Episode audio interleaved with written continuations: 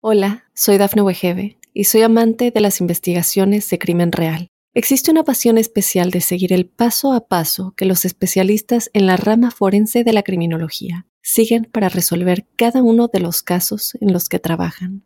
Si tú, como yo, eres una de las personas que encuentran fascinante escuchar este tipo de investigaciones, te invito a escuchar el podcast Trazos Criminales con la experta en perfilación criminal, Laura Quiñones Orquiza en tu plataforma de audio favorita.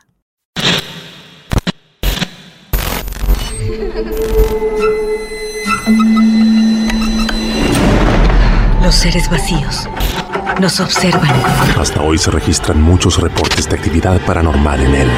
Veo cosas que no puedo explicar. Hay alguien sentado en esa silla. Está aquí. Misterio está fundamentado en el silencio. Pero ya es hora de hablarlo entre todos. Esto es... Hay alguien en la casa. Martes de Misterio.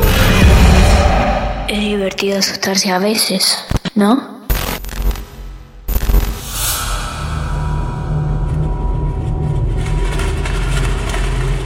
Muy buenas noches para todos y para todas. Ojalá estén escuchando este capítulo que ya llega de Martes de Misterio en plena tranquilidad de la noche. Es por eso que nos encanta tanto hacer cada uno de estos capítulos en formato podcast de Martes de Misterio. La protagonista de esta noche es catamarqueña. Se llama Lagus y como muchos de los protagonistas de otros capítulos, ha decidido confiar en nosotros y en ustedes, porque ella sabe que aquí, en nuestro club de amigos de lo esotérico, estamos prestados a escuchar. Desde Mar del Plata hacia el mundo, vivimos un nuevo capítulo de Martes de Misterio. La protagonista nos está esperando. Hola Lagus, bienvenida a Martes de Misterio, ¿cómo te va? Mucha emoción, todo bien, por suerte. Bueno, qué bien, acá estamos metiéndote un rato en nuestro mundo a través de tu historia, de tu caso real. ¿A dónde nos estamos comunicando en este momento? En este momento se están comunicando a Claromeco, sur de la provincia de Buenos Aires. Pero todo lo que voy a contar eh, pasó en Catamarca Capital. Bien, ¿vos sos de Catamarca? Yo soy de Catamarca. Naciste allí, muy bien. Lagus, ¿cuántos años? 24. Jóvenes, 24 años, nada más, la de la protagonista de este episodio de Marte de Misterio. Muy bien, Lagus, desde donde quieras te empezamos a escuchar, ¿eh? eh para resumírselas, yo viví en una casa donde espantaban un montón, 13 años aproximadamente. ¿Dónde qué, perdón? Eh, de 13 años viví en la casa esta, donde, donde espantaban un montón. Ahora lo voy a contar con una tranquilidad, pero en el momento la verdad que claro. era, era fulero. bueno, eh, la cuestión es eh, que, bueno, yo me mudo a esa casa cuando tenía seis años aproximadamente y viste cuando te mudas una casa eh, grande, vieja, estaba situada en el centro, está. Este, ¿Todavía esa casa está? todavía esa casa está. Ahora te voy a contar cómo, cómo transcurre todo. Sí, sí, sí, la cuestión es que mm, ya viste cuando entras, y yo era chica, pero me acuerdo de que era como muy grande, era muy fría y tenía como esa, no sé, como, como una energía rara, era como raro y todos lo sentimos. Y bueno, yo en esa época tenía una perra que era una perra que no ladraba por nada y la primera noche que nos quedamos se ladró todo. Toda la noche. Todo, todo, todo. Eh, Lagos, esa este casa, ¿ustedes cuando se mudan la compran o la alquilan? No, la alquilamos. La alquilamos. La alquilan. La cuestión es que, eh, bueno, iba pasando el tiempo, iba pasando cosas raras. Cosas raras como que, por ejemplo, vos dejabas, por darte un ejemplo, una llave arriba del hogar y nadie la tocaba y desaparecía. Desaparecían tazas, desaparecían cubiertos, desaparecían cosas así y, y aparecían en lugares súper extraños. Y en esa época éramos todos muy chicos. Claro. Este, y me acuerdo de una vuelta que se había desaparecido la llave y apareció arriba de un placar, por darte un ejemplo. era Ah, muy raro. Tuvimos que cambiar cerradura, todo.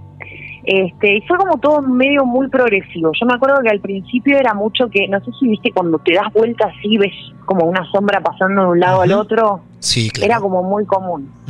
La cuestión es que eh, va pasando el tiempo, como que pasaban estas pequeñas cosas, las cuales nosotros con mi familia normalizamos, pero era como que siempre estaba, como que era raro.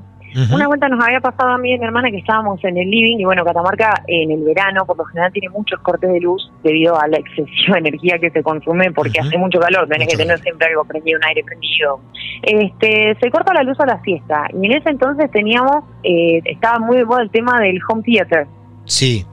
Y me acuerdo que teníamos una película, pero era una película, no sé, por decirte, Madagascar en DVD, y de la nada, con la luz eh, cortada, como que se prende el home theater con la película puesta, porque tenía como la música. O sea, y el home theater al palo. No veían nada en la televisión, pero sí se escuchaba por el home.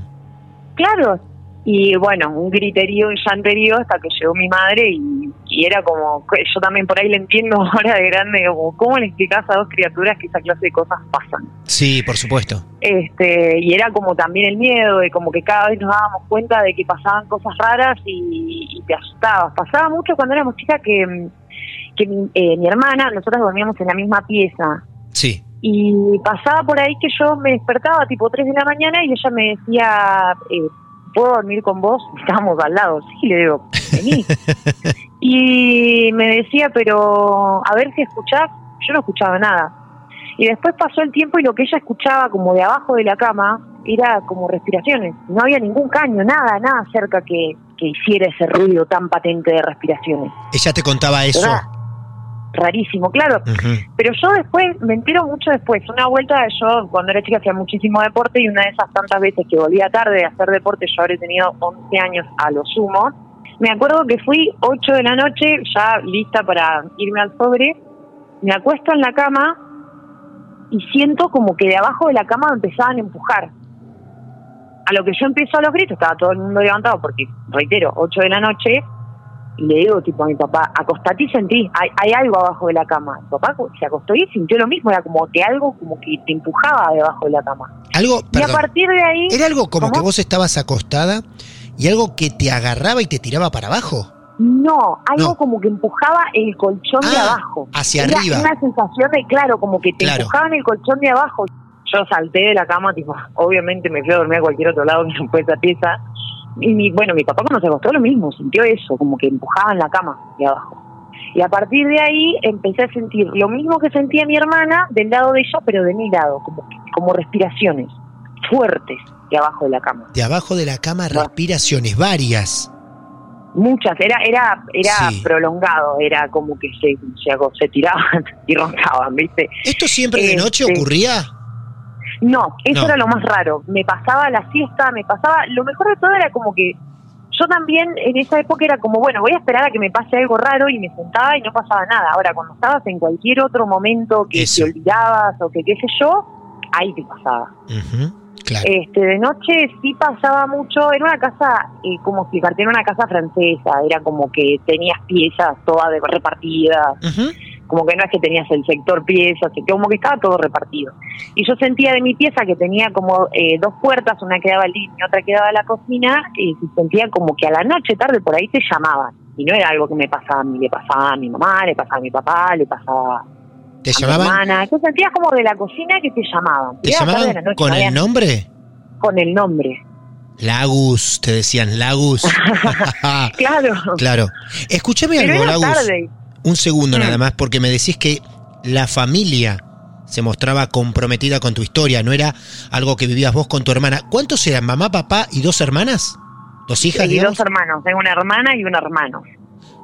Bien, entonces, tres hijos, papá y mamá. Sí. Bien, ¿el hermano en cuestión también sentía o presentía estas cosas? A eso, a eso, eso te voy a porque tiene ¿por qué me habré adelantado? muy interesante. Bueno, bueno, bueno. Muy interesante. No me adelanto entonces. La, cuestión es que eh, cuando yo eh, cumplo 12 años, conozco a la nieta del dueño de la casa. Ah, interesante. Era un señor, claro, era un señor eh, muy grande ya y bueno, la nieta me hice muy, muy amiga de ella y todo bien a mitad de ese año, que ese año fue el 2009, a mitad de ese año el abuelo de ella fallece. Y fue una, o sea, yo lo sentimos como una revolución energética grosísima lo que hubo en esa casa. La primera cosa fuerte, fuerte que pasó, que ya tenía que ver mucho más con, con otro sentido, fue que era un living, el living de la casa era un living muy grande y tenía una puerta que iba como un pasillo a la pieza de mi hermano la pieza de mi viejo. Primero que ese pasillo, desde que llegamos a la casa le teníamos terror, era un pasillo largo que tenía una sola luz y era, era horrible, era muy incómodo estar ahí, nadie tenía ganas de estar ahí. O sea, si yo me acuerdo de mi mamá, tipo que pasaba de la pieza y salía corriendo por el pasillo y como, che, estás apurada, no, no, no, le gustaba. Este, y resulta ser de que eh, un día yo, reitero, tenía 12 años, en esa época era eh, Messenger, viste, con los zumbidos, qué sé yo. Sí, por supuesto. Y era, y te acordás que mandaban mails, y en los mails mandaban como PowerPoint, que eran como diapositivas, qué sé yo. La cuestión es que ya, o sea, era un martes, y yo era chica, y me había quedado hasta las dos y pico de la mañana mirando mails. Y en una, ahora, todo esto, cada puerta de esa casa tenía un ruido en particular. Entonces, si se abría la puerta, qué sé yo, del baño del fondo, vos sabías que esa puerta estaba abriendo porque era un ruido en particular. Sí, perfecto. Entonces, bueno, yo doy pico, siento que se abre la puerta del living, digo, qué raro, y siento como una presencia grande. Entonces, automáticamente asumí que era mi papá. Y digo, ya veo que me viene a cagar a pedo acá, yo mocosa, al otro día tenía colegio. Bueno, sin mirarlo, haciendo pasos, ¿viste? Le digo, guapa, ya me voy a dormir, no me queda pedo. Le estoy mandando un mail a una prima que justo estaba viviendo lejos. Tranqui, que ya me voy, que la habla. Siento que se me acerca, pero muy cerca, lo sentía como muy cerca y digo como, qué raro, tipo, ¿por qué, ¿por qué está haciendo eso? ¿Quiere ver qué estoy haciendo? Tipo, yo le mostraba, no me di vuelta. En un momento siento una respiración muy fuerte, pero viste, cuando sentís el viento, me doy vuelta y no había nadie. Pero no había nadie y la puerta estaba abierta. Entonces yo dije, bueno, será momento de irse a dormir. Tiempo después, eh, me pasa que mm, una amiga me había traído a Buenos Aires como unos aros que colgaban. Y otra vuelta, yo te digo, a la siesta, yo empiezo a sentir como en el mismo lugar ahí, estaba mirando la computadora, que justamente para mirar la computadora le daba la espalda a todo el living, a la puerta y a todo, o sea, Eso. conciencia cero. yo en ese momento, en, momento tengo que volver a esa casa, doy vuelta a todo. Ah, mira. Este, empiezo a sentir como que se me movía el aro, pero no era por el viento, se me movía un solo aro y era como si me estuvieran jugueteando con el aro. Entonces, si yo me agarraba el aro, digo, qué raro y lo dejaba y de vuelta. ¿Uno solo? ¿Vos tenías puesto los dos y te pasaba en un solo lado? Sí, con uno solo, en uno solo. qué divertido. qué raro.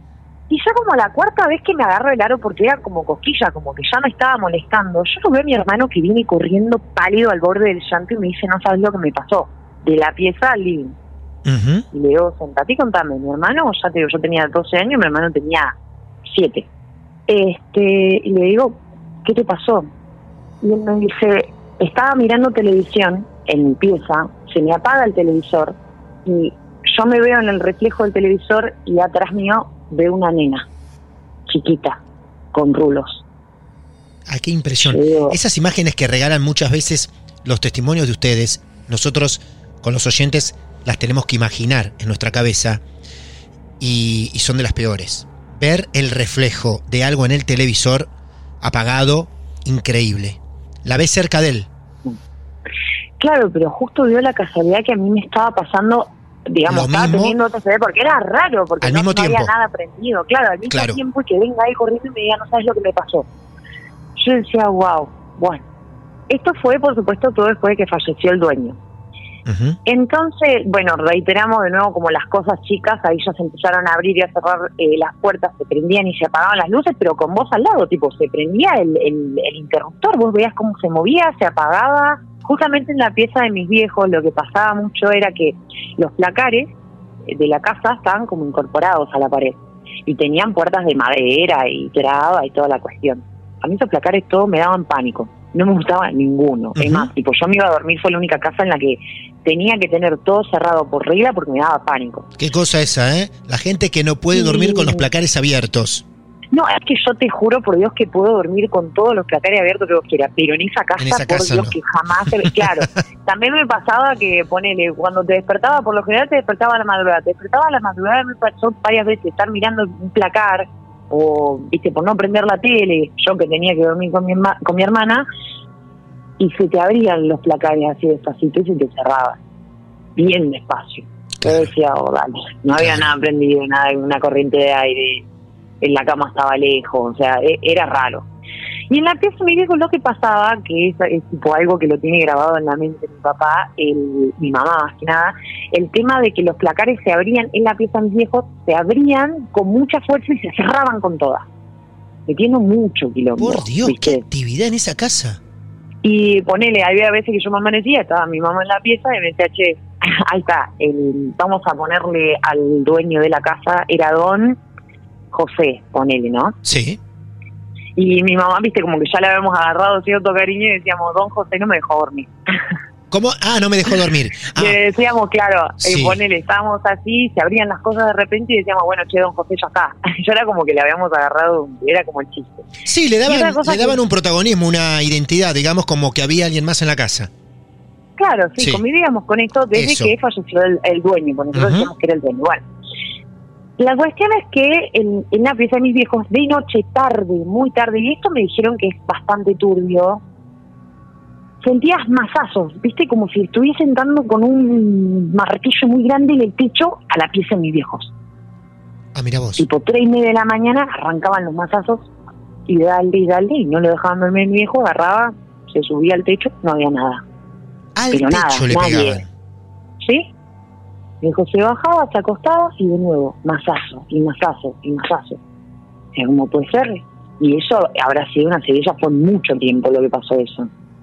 O te acostabas así, lo más bien, y golpe, golpe, golpe. Por Dios. Y eso según lo, lo que tengo entendido, yo pensaba que era de, la actividad de la casa y una vuelta me dijeron que no, que, que, tiene que ver con otra cosa, que es un poco más turbio, porque yo quiero pensar que después de muchas anécdotas que he escuchado, este, hay energías que son más bien como poltergeist molestos, que es lo que yo digo que había en esa casa, y hay otra cosa que es oscuro. Y ya cuando es oscuro deja de ser, digamos, divertido, llamativo, qué sé yo, ya directamente pasa a ser malo. Y según lo que me contaron, esto es bastante malo, viste, que se sienta como ese golpe, o subís no hay nada y se sigue sintiendo ese golpe. En un techo que da, en un techo que da al exterior. Claro, no había nada arriba en una casa, eh, sí, sí, techo y ya está. Claro. Y, y bueno, como que empezamos a notar que en ciertas partes de la casa después de ese año como que empezaban a quedar frías. Y yo te estoy hablando de Catamarca Capital, que en el verano te levanta a 54 grados sin problema alguno. Para los, que no son, para los que no son de Argentina y nos están escuchando, tienen que saber que es muy al norte y sí, los, los tiempos de calor son agobiantes. Claro, y sumale que es, al norte, vivís en un valle, en el valle se concentra el calor, era eran difíciles los veranos, pero bueno, había partes en, la casa donde hacía frío. La cuestión es que ese mismo año, eh, creo que ahí es donde me pasó la, experiencia más fuerte y la que más me gusta contar precisamente por eso, porque yo me puedo morir diciendo tal cosa. Este, mm, resulta ser de que al lado del living había como una especie de cuarto de servicio, ¿no es cierto? O sea, era una piecita que tenía un baño en suite. Y bueno, era un baño que era muy bonito, era todo rosita. Eh, pero bueno, para pasar, digamos, esa pieza tenías que abrir la puerta. Todavía me acuerdo del ruido de las puertas. Abrir la puerta del living, que ese living estaba conectado con mi pieza, para recién poder pasar a la pieza. Si querías pasar al baño tenías que abrir otra puerta más, por supuesto. Entonces, como esa pieza no la usábamos, porque yo dormía en la misma pieza que mi hermana, mi hermano tenía su pieza y mis viejos otra, esa pieza la usábamos como salón de estudio, digamos. Y teníamos ahí un escritorio, que yo porque tenía que hacer un trabajo le pido ayuda a mi hermana, y separamos el escritorio de la pared. Y este, mi hermana quedó mirando la pared y yo quedé mirando la puerta, digamos, que daba al living. Llegan alrededor de las 3 de la tarde, yo siento cómo abren la puerta de, del living. Sí.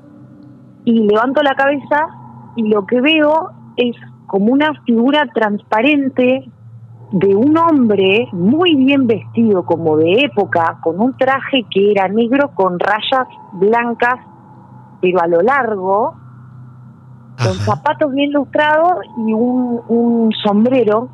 Veo que se abre la puerta del baño, se prende la luz y se cierra la puerta del baño. A lo que yo le digo a mi hermana, anda vos, porque yo lo vi. Lo Hay algo ahí. Lo viste. yo nunca había visto nada. Hasta ese momento. Entonces yo confirmo todo esto, eh, don José era un, un inmigrante italiano y era conocido por llevar con muchos atuendos así. Entonces yo cuando lo vi dijo no, y la puerta estaba cerrada, estaba abierta, y mi hermana me dice, no, fue, fue mi hermano. Mi hermano estaba ahí en el living y se acerca y dice, no, yo no fui. Bueno, entonces fue mamá, dice mi hermana. Y mi mamá estaba un poco más lejos. No, yo tampoco fui, éramos los únicos cuatro que estábamos en la casa. Y la puerta estaba cerrada y la luz. Así que le dije, anda, fíjate vos, yo no quiero saber nada de eso. Entonces después se fijó y no veía nada. Fue increíble. Yo por eso te digo, ahora me puedo morir diciendo que vi un fantasma porque lo vi, era transparente. Lo viste, lo viste, sí. Lo vi, lo vi. Este, y bueno, era como que también, viste, me pasaban tanta cantidad de cosas que era como el cuento en el cole, viste. Yo en ese entonces recién empezaba la secundaria.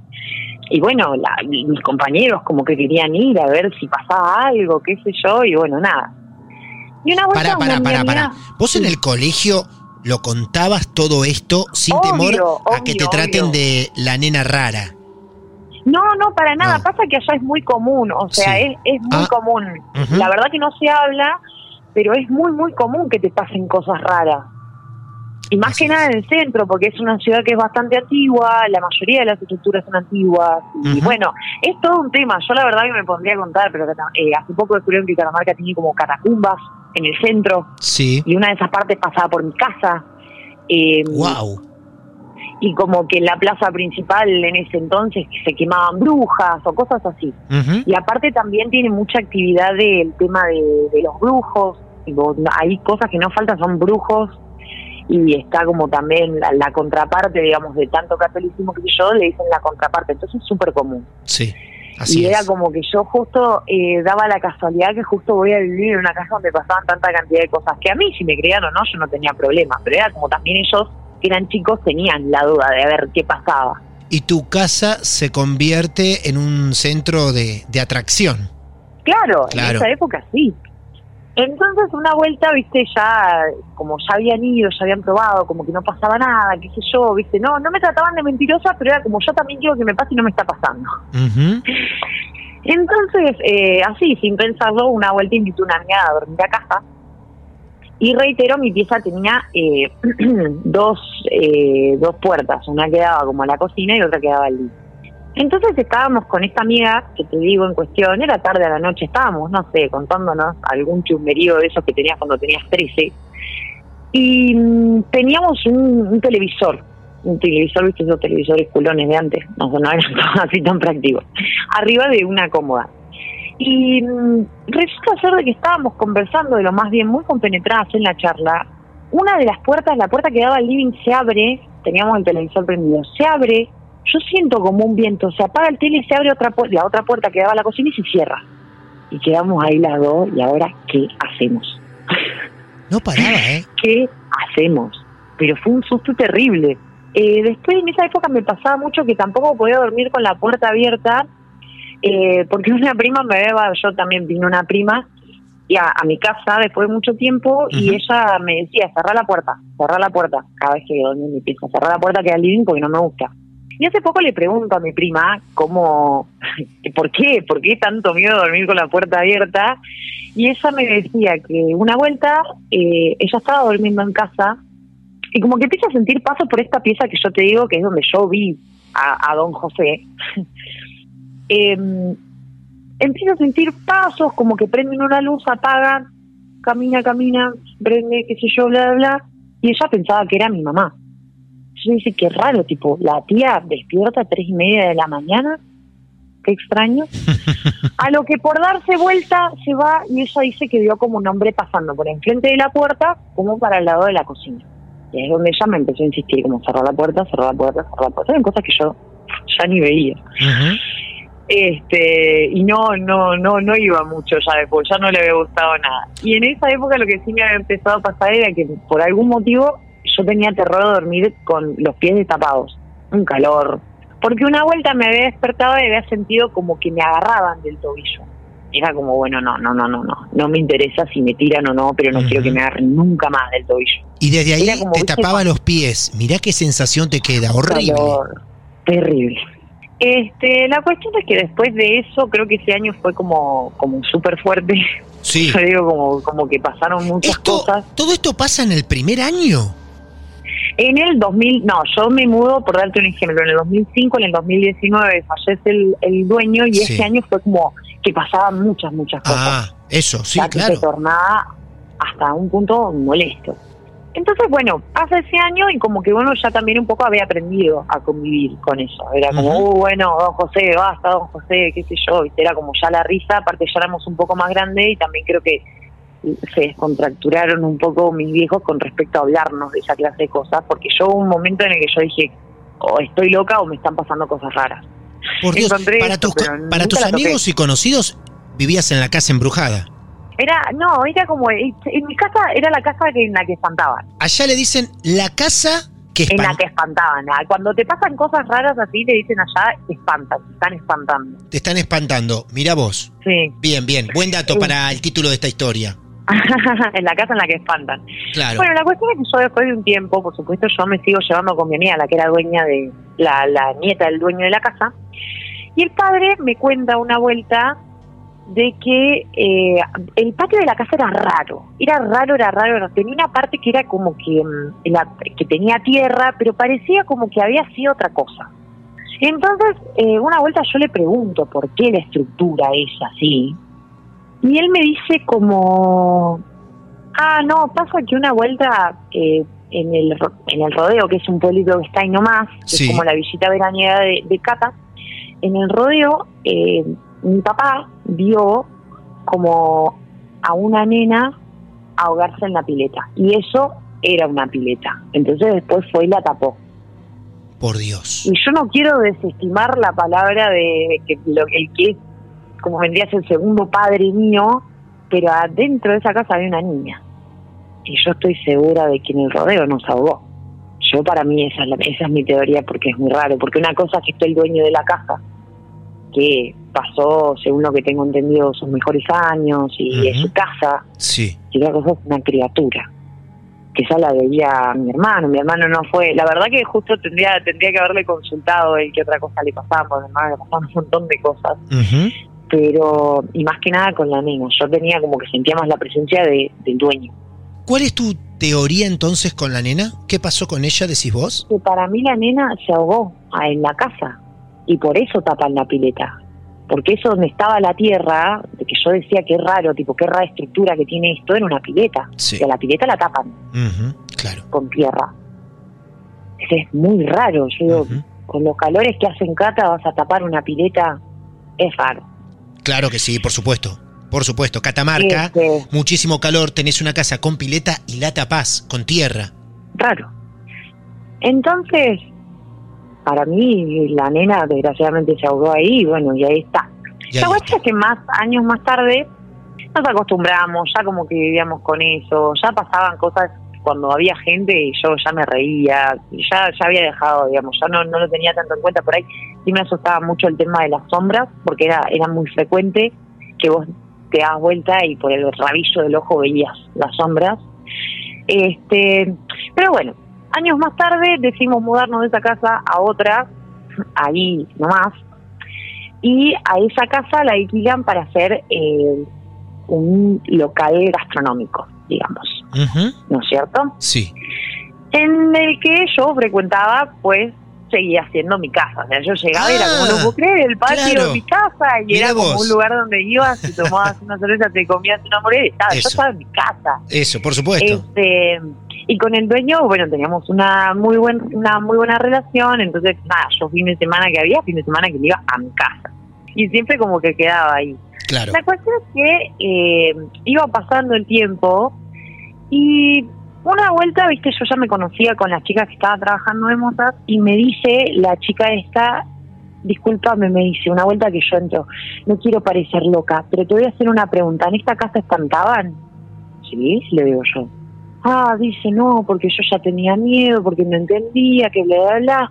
Y es donde me cuentan que mm, cuando llegaron pasaban muchas cosas raras, entonces el que estaba alquilando ahora llevó a alguien a que a que cure la casa, porque él pensaba o hay alguien metido acá o realmente están pasando mucha cantidad de cosas.